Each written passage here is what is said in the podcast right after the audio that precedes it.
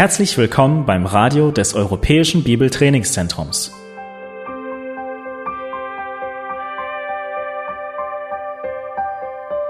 Unser Anliegen ist, dass der folgende Vortrag Sie zum Dienst für unseren Herrn Jesus Christus ermutigt.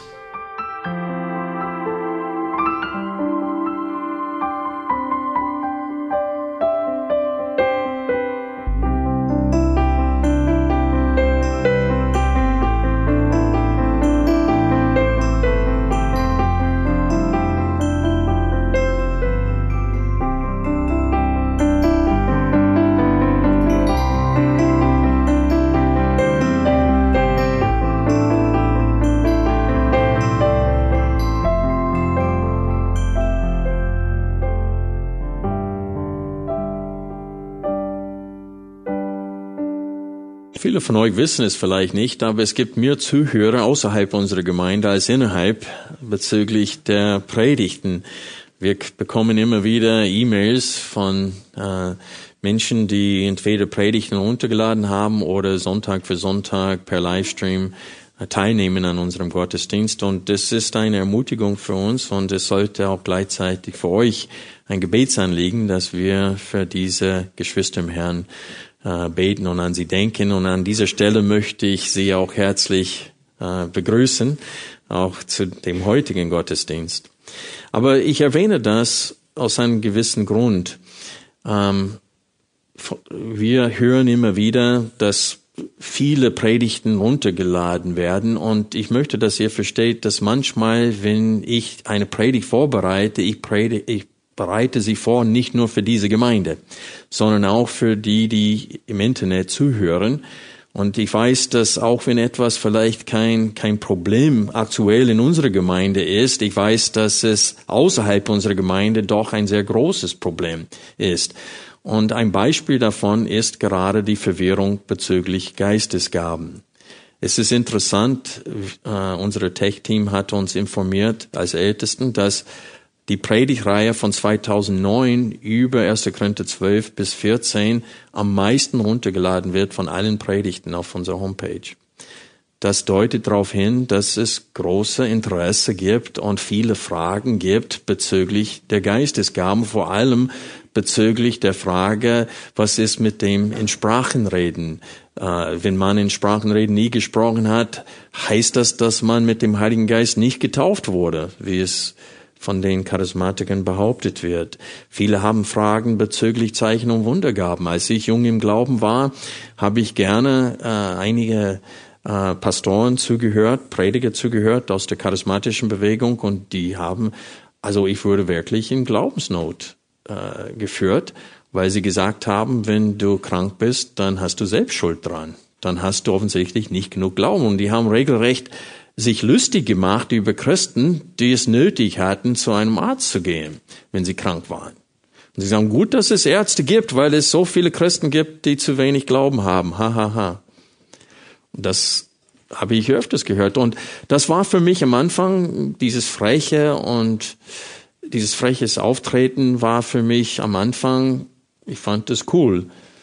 Aber irgendwann mal habe ich es wirklich äh, sehen können, wie es in Wirklichkeit ist.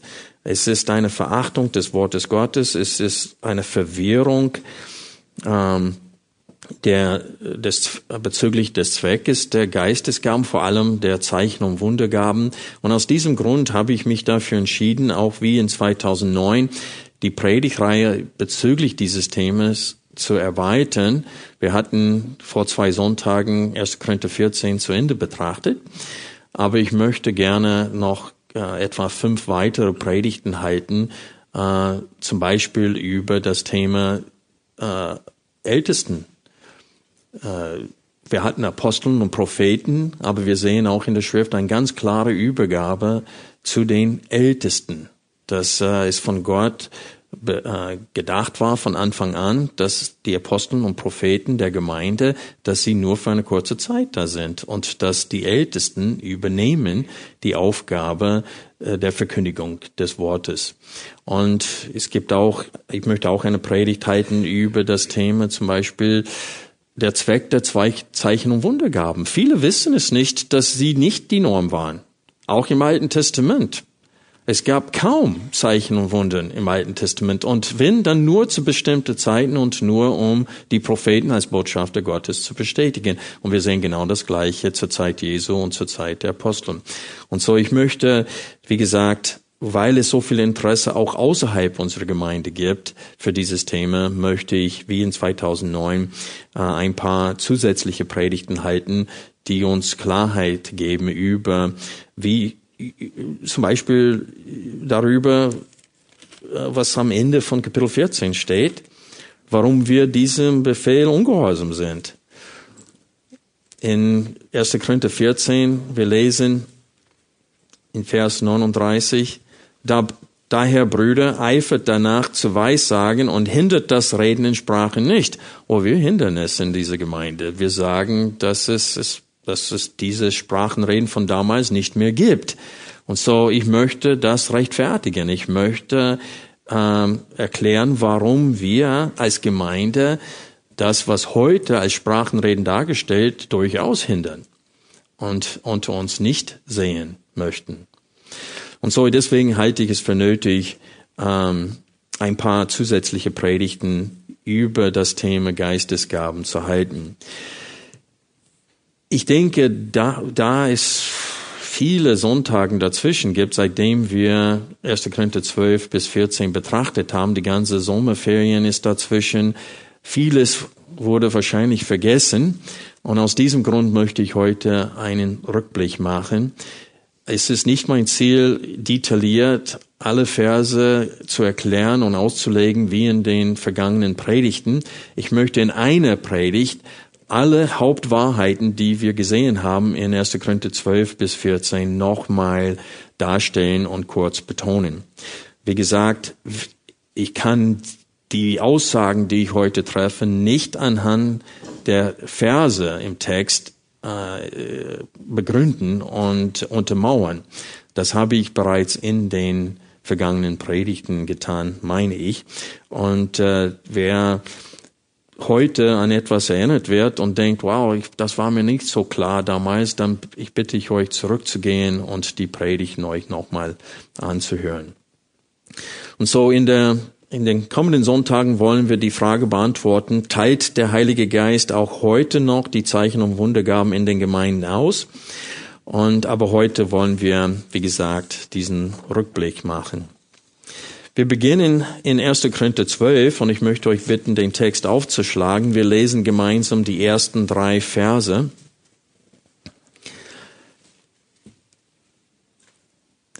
Was aber die geistlichen Gaben betrifft, Brüder, so will ich nicht, dass ihr ohne Kenntnis seid. Ihr wisst, dass ihr, als ihr zu den Heiden gehörtet, zu den stummen Götzenbildern hingezogen, ja, fortgerissen wurdet. Deshalb tue ich euch kund, dass niemand, der im Geist Gottes redet, sagt, Fluch über Jesus. Und niemand sagen kann, Herr Jesus, außer im Heiligen Geist. Und so Paulus machte deutlich, dass kein Mensch Jesus als sein Herrn anerkennen kann, es sei denn Gott ein Wunder in ihm tut durch das Wirken des Heiligen Geistes. Also Paulus als allererstes, wenn er die Fragen bezüglich Geistesgaben Gaben äh, beantwortet. Das erste, was er tut, ist, ist grundlegend. Er sagt, alle Christen sind durch das Wirken des Heiligen Geistes wiedergeboren. Weil sie waren fortgerissen. Die waren unter der Macht der Finsternis. Und wir lesen auch in Kolosser 1, dass Gott uns befreit hat von dieser Macht der Finsternis.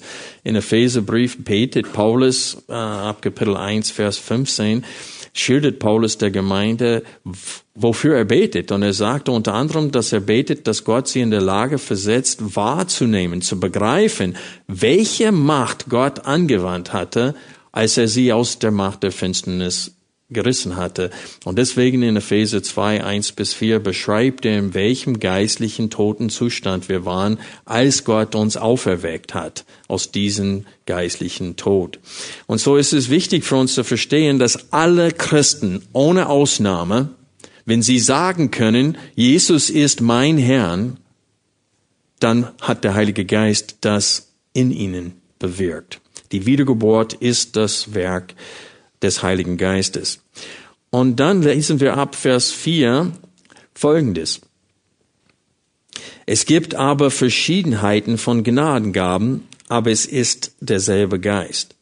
Und es gibt Verschiedenheiten von Diensten und es ist derselbe Herr. Und es gibt Verschiedenheiten von Wirkungen, aber es ist derselbe Gott, der alles in allen wirkt.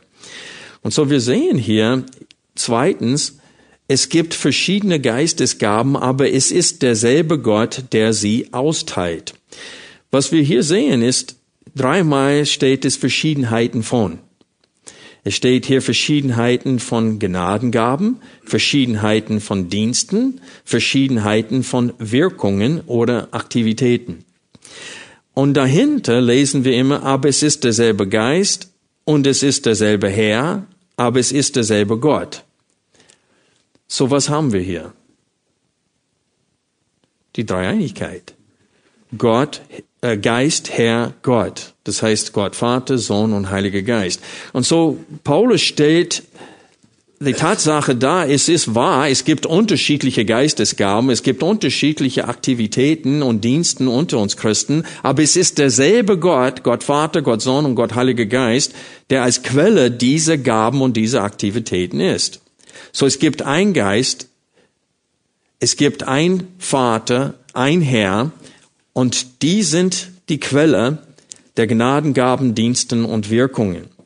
Also Paulus macht deutlich, dass obwohl es unterschiedliche Gaben gibt, es gibt nur eine Quelle.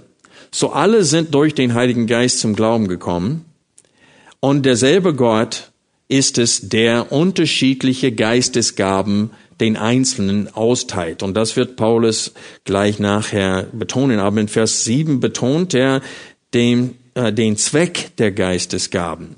Wozu dienen sie? Laut Vers 7. Jedem aber wird die Offenbarung des Geistes zum Nützen gegeben und eine bessere Übersetzung wäre zum gemeinen Nützen gegeben. Äh, die englischen Übersetzungen äh, übersetzen einheitlich mit common good. Zum Beispiel in der New American Standard oder NIV, New International Version steht es for the common good. Das heißt für, für das Gut aller innerhalb der Gemeinde. Das heißt, die sind nicht für private Zwecke uns gegeben worden. In der äh, Schlachtübersetzung lesen wir, einem jeglichen aber wird die Offenbarung des Geistes zum allgemeinen Nützen verliehen.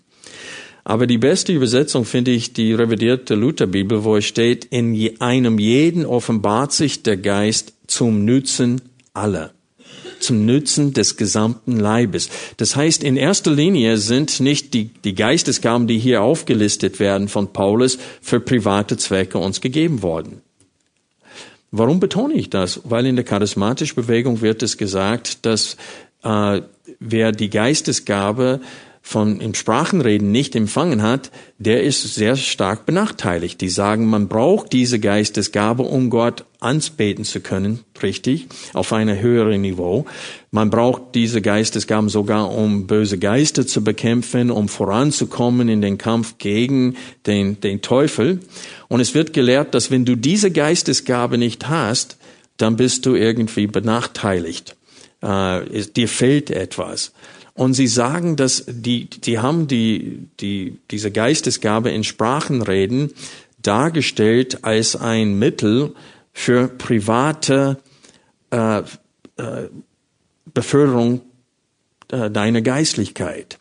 Und die sagen, du kannst nicht vorwärts kommen geistlich, wenn du nicht privat diese Geistesgabe anwendest. Aber wir sehen hier, dass sie in erster Linie nicht für private Gebrauch äh, gedacht sind die sind für, äh, für, die, für den Aufbau des gesamten Leibes.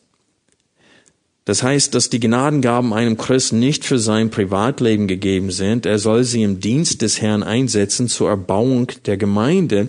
Und dies wird ausführlicher in Kapitel 14 betont. Wir lesen in 1. Korinther 14, 4 bis 5. Wer in einer Sprache redet, erbaut sich selbst. Wer aber weiß sagt, erbaut die Gemeinde. Ich möchte aber, dass ihr alle in Sprachen redet, mehr aber noch, dass ihr weiß sagt. Wer aber weiß sagt, ist größer, als wer in Sprachen redet, es sei denn, dass es aus, legt, damit die Gemeinde Erbauung empfange. Und dann in Vers 12 lesen wir, so auch ihr, da ihr nach geistlichen Gaben eifert, so strebt danach, dass ihr überreich seid zur Erbauung der Gemeinde. Und so Paulus betont hier auch nochmal in Vers 26, dass alles zur Erbauung geschehen sollte und dass das der Zweck der Geistesgaben ist. Also hier sehen wir, dass die Geistesgaben einzelnen Christen gegeben wurden, damit sie andere Christen helfen, in ihrem Glauben zu wachsen. Und das Sinnbild von einem menschlichen Leib in den Versen 12 bis 27 betont dies. Denn welcher Körperteil ist allein für sich gedacht? Dient das Herz nicht dem ganzen Leib? Dienen die Augen nicht dem ganzen Leib? Dienen die Hände nicht dem ganzen Leib? Deswegen argumentiert Paulus und sagte, was wäre, wenn alle dieselbe Geistesgabe hätten? Alle, sagen wir, alle sind Propheten. Dann wäre es kein Leib. Es wäre nur ein Mund. Wir hätten kein Leib. Und er sagte, er, er verwendet dieses Sinnbild von einem menschlichen Körper, um zu erklären, dass es ein Gott gibt, der verschiedenen Körperteile, verschiedenen Gnadengaben äh, äh, gegeben hatte, damit ein ganzer Leib entsteht und damit der ganze Leib für den ganzen Leib da sei und nicht für sich selbst. Freunde, wir bilden eine Einheit in Christus und Gott hat uns am Leib als Körperteile bestimmt, damit wir zum Nutzen aller sein.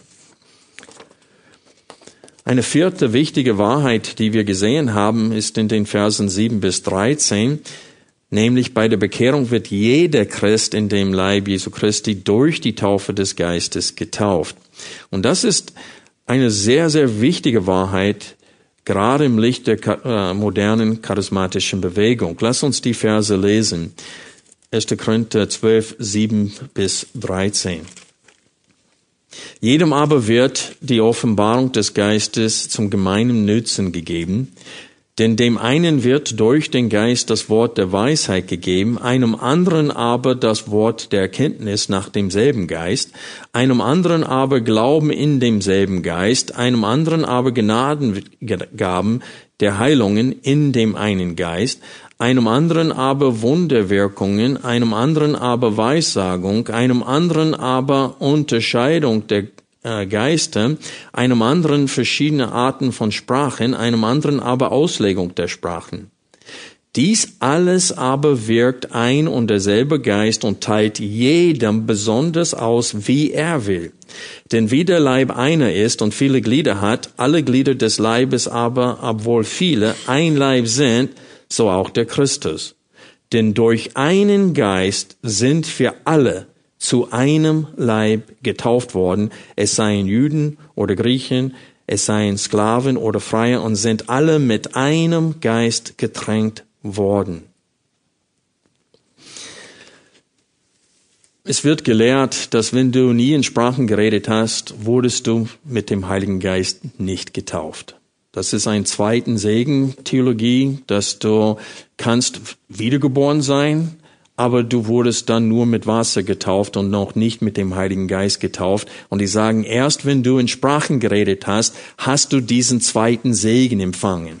Hast du dann ähm, äh, die Taufe mit dem Heiligen Geist erlebt und jetzt bist du supergeistlich. Jetzt bist du auf ein Niveau kommen, geistlich gesehen, wo du dann wirklich für Gott leben kannst. Vorher kannst du nicht, sagen sie. Und sie begründen das teilweise, weil an zwei Stellen in der Apostelgeschichte sehen wir, dass Menschen zum Glauben an Jesus Christus gekommen sind und erst später haben sie sichtbar, wurden sie sichtbar mit dem Heiligen Geist getauft. Was heißt sichtbar? Wir sehen in Apostelgeschichte 2, dass Juden zum Pfingsten in Sprachen geredet hatten und sogar Feuerflammen oberhalb des Hauptes erschienen sind.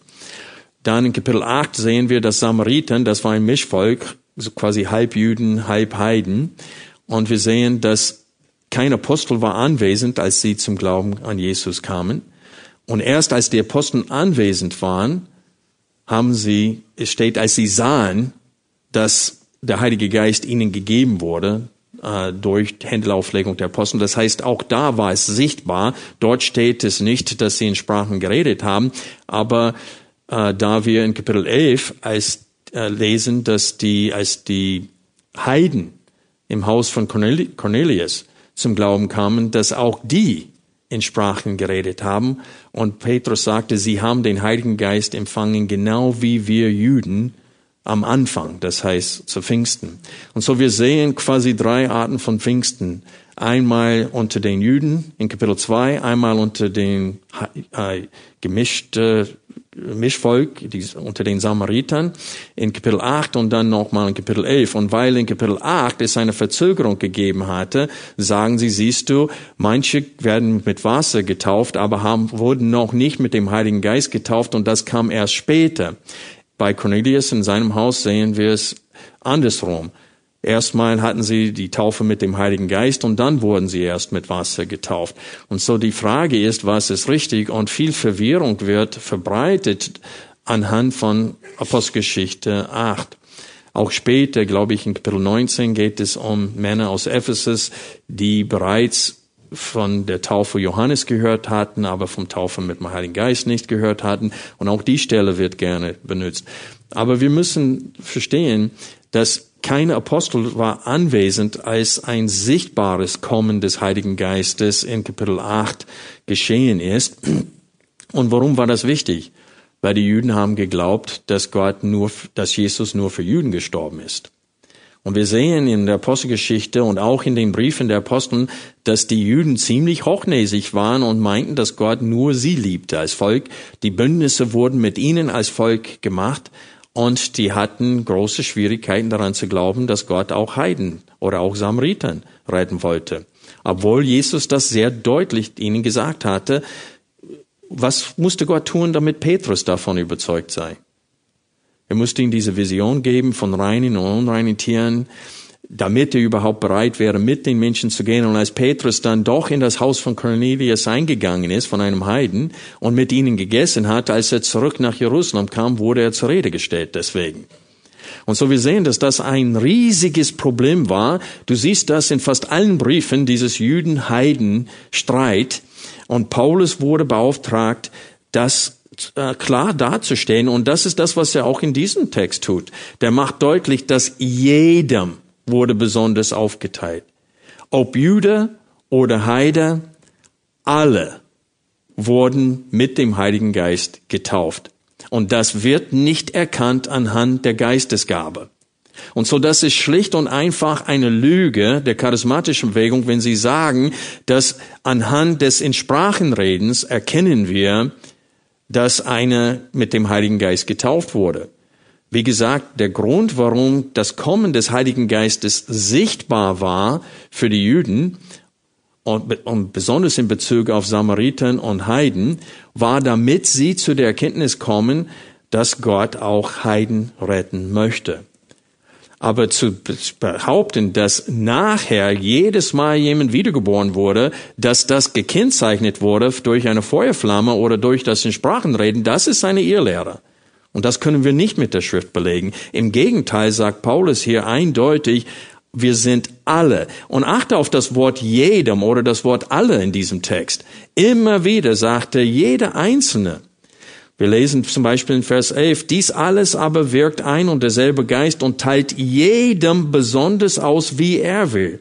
Denn wie der Leib eine ist und viele Glieder hat, alle Glieder des Leibes aber, obwohl viele ein Leib sind, so auch der Christus.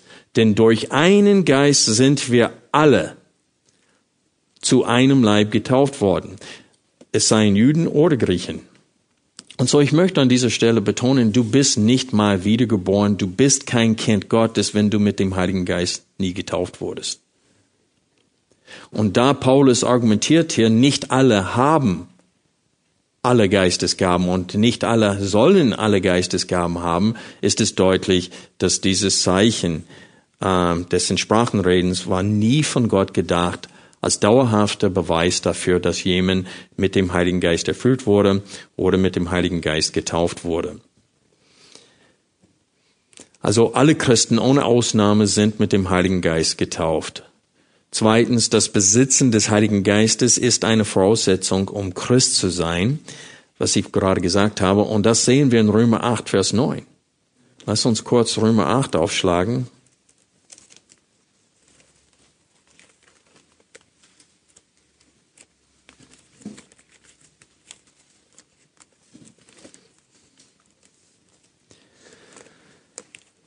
In Römer 8, Vers 9 lesen wir Folgendes. Ihr aber seid nicht im Fleisch, sondern im Geist, wenn wirklich Gottes Geist in euch wohnt. Wenn aber jemand Christi Geist nicht hat, der ist nicht sein. Und so diese Wiedergeburt und die Taufe mit dem Heiligen Geist, das findet bei der Wiedergeburt statt. Wo bist du bis du in Christus bist. Das heißt, bevor du in Christus, in den Leib Jesu Christus durch den Heiligen Geist getauft wurdest, wo warst du?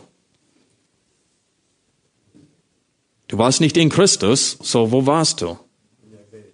In der Welt, aber auch in Adam. Wir waren in Adam. Und wenn wir Epheserbrief lesen, du bist erst gerettet, wenn du was? In Christus bist, in ihm, in dem Geliebten, in ihm, in Jesus Christus, immer wieder in Christus, in Christus, in Christus. Wenn du nicht in Christus bist, dann bist du nicht gerettet. Und wir sehen, dass du, du wirst von in Adam zu in Christus versetzt durch die Taufe mit dem Heiligen Geist. Also bist du nicht wiedergeboren, es sei denn, du mit dem Heiligen Geist bereits getauft wurde. Ich möchte kurz etwas zur Herkunft des zweiten Segenstheologie sagen. Die Herkunft dieser Theologie von äh, einem zweiten Segen durch den Heiligen Geist kommt wahrscheinlich aus der Landeskirche.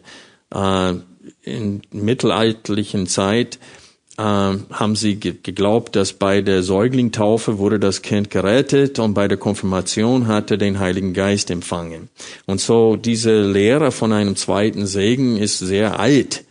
Ähm, aber die charismatische Bewegung hat ihre eigene Version davon. Aber wichtig ist, dass wir verstehen aus Kolosse 1, Vers 27 und Kapitel 2, Vers 9, dass Jesus die Fülle der Gottheit ist und dass in ihm die Fülle der Gottheit wohnt und dass er in uns wohnt und dass wir in Christus zur Fülle gekommen sind. Also uns mangelt es an gar nichts nach der Wiedergeburt. Der Heilige Geist wohnt in uns und wir müssen nur lernen, im Geist äh, zu wandeln. Fünftens, eine fünfte Wahrheit, äh, die wir in Kapitel 12 gesehen haben.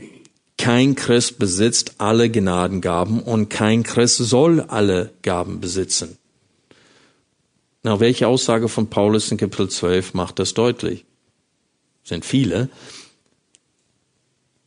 Aber er sagte, wenn alle ein Teil wäre, wo wäre der Leib?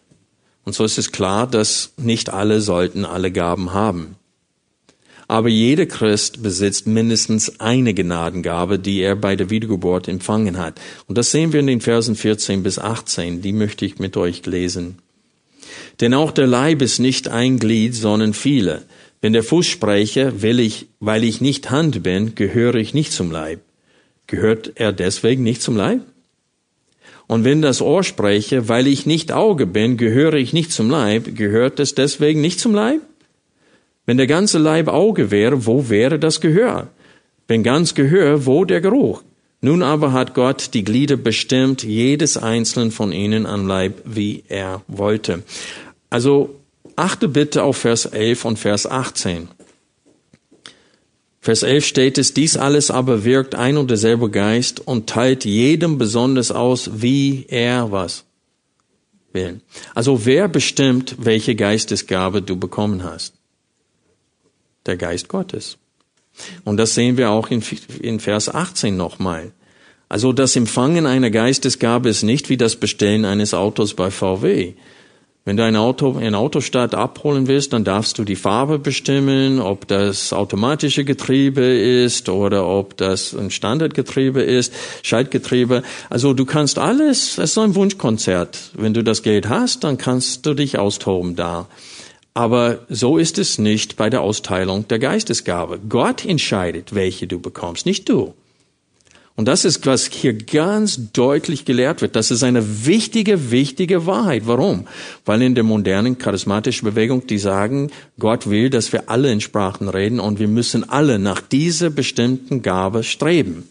Denn Gott will, dass wir alle diese Gabe haben. Und so, die begründen das natürlich anhand der Aussage am Ende von Kapitel 12 in Vers 31, wo es steht, eifert aber um die größeren Gnadengaben.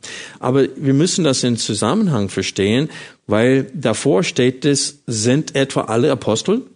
Sind etwa alle Propheten? Alle Lehrer? Haben alle Wunderkräfte? Haben alle Gnadengaben der Heilungen? Und die Antwort ist was? Nein. Reden alle in Sprachen? Nein. Und sie sollen auch nicht alle in Sprachen reden. Die sollen auch nicht alle prophezeien. Und so ist es wichtig, dass wir äh, diese Aussage am Ende von Kapitel 12 verstehen im Licht des Gesamtzusammenhangs und des, äh, der gesamten Beweisführung des Paulus.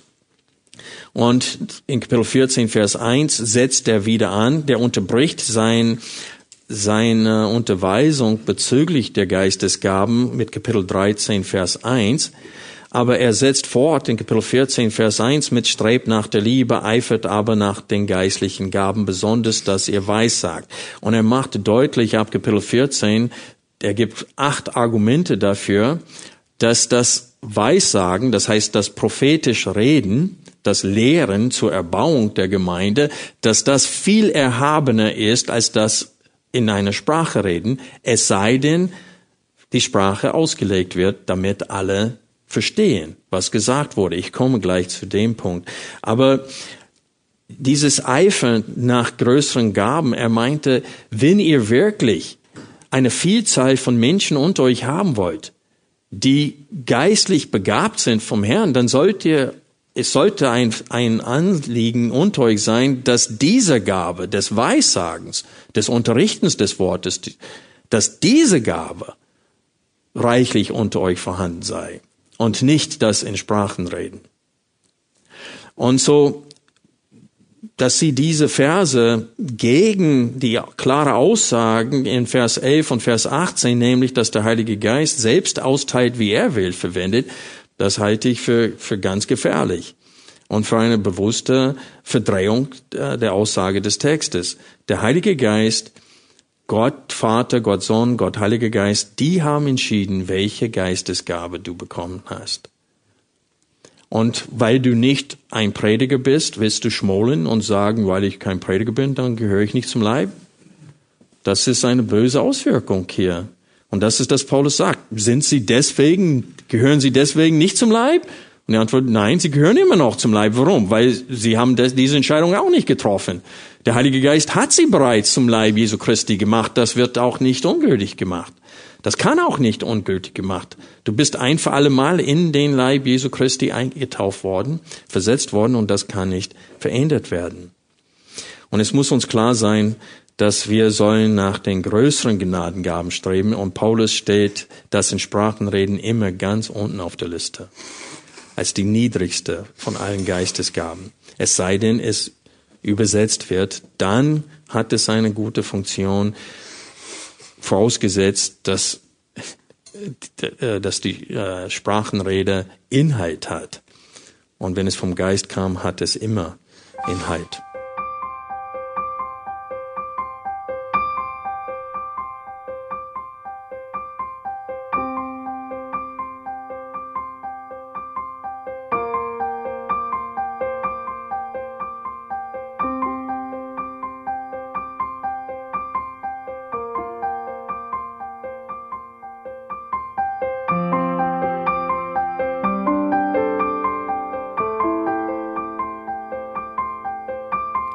Alle Vorträge unseres Programms, Bücher, DVDs und vieles mehr können Sie bei uns unter www.shop.ebtc.org erhalten.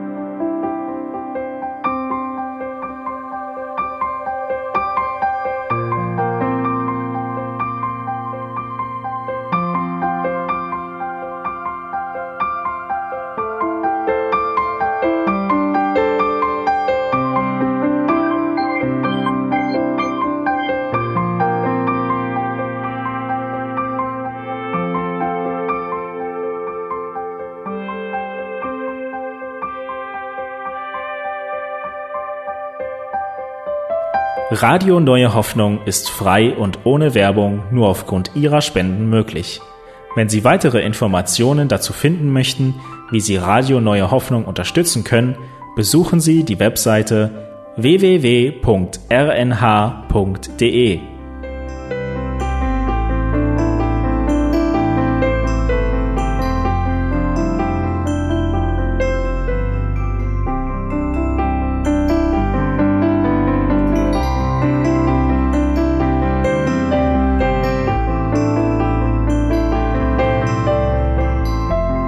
Sendezeiten des EBTCs sind Montag, Mittwoch, Freitag und Samstag jeweils von 10 bis 11 Uhr.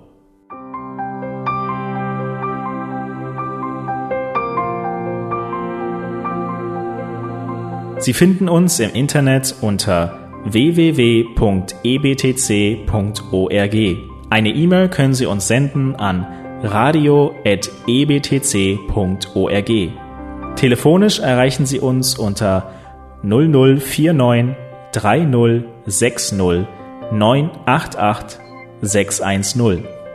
Unsere Postanschrift lautet an der Schillingbrücke 4 in 10243 Berlin, Deutschland.